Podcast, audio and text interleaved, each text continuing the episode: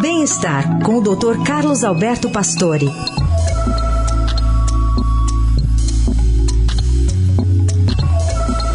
Tudo bem, doutor Pastore? Bom dia. Bom dia, Carol. Bom dia, Heisen.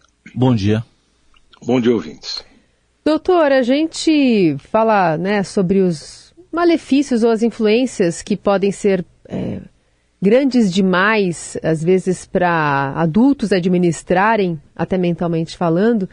Em relação aos jovens, como é que as redes estão é, afetando especialmente a saúde? Sim, é, realmente isso é uma discussão já importante que vem no, no, mercado o tempo todo sobre rede social e vida mental dos jovens, porque essa um levantamento feito pela Secretaria da Saúde dos Estados Unidos, ele publicou, eles publicaram uma alerta sobre riscos do uso de rede social para jovens.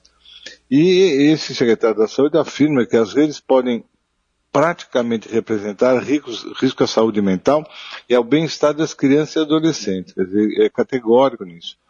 E ele comenta que os adolescentes não são adultos menores.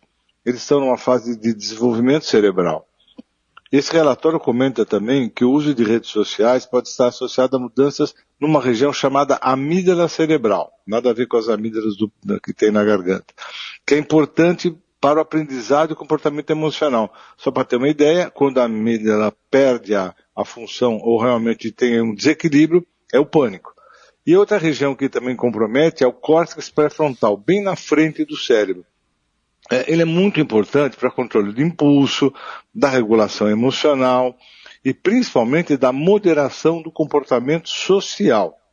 Então, isso aumenta muito a sensibilidade e assim as recompensas e punições sociais.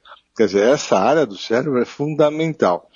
O relatório indica que até 95% dos adolescentes já usaram redes sociais de uma vez. Não há dúvida que nós não conhecemos o impacto das redes sociais na saúde mental dos adolescentes ainda.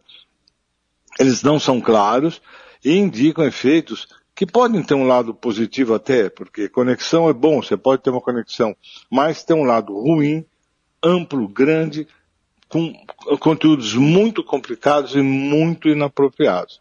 Então eu, eu achei que esse tipo de declaração é fundamental para que a gente reveja um pouco como deixar todas as informações na mão de adolescentes, jovens, né, e até de crianças.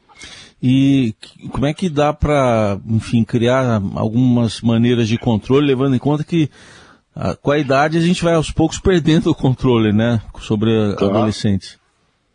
É, o que acontece é isso, é que é, ainda não existe essa trava, né? Tudo que você tenta limitar é muito difícil. E as discussões de limitação de todas as redes, elas são muito difíceis. Você vê jovens, mas muito jovens, em todas as redes e de todas as formas, e coisas das mais complicadas até as coisas mais realmente, eu diria, totalmente inapropriadas. Então, eu acho que essa regulação não é boa, não é boa. Ah, nós, sei lá, como pais, temos um limite até para você controlar isso, principalmente na vida social dos jovens, e isso passa a ser hoje uma, uma dificuldade enorme né, para controle. Muito bem, doutor Pastore dando essas informações cruciais aí para a gente ficar de olho e acompanhar de perto. Doutor, obrigada, viu? Boa sexta, aliás, boa quarta até, até sexta. sexta.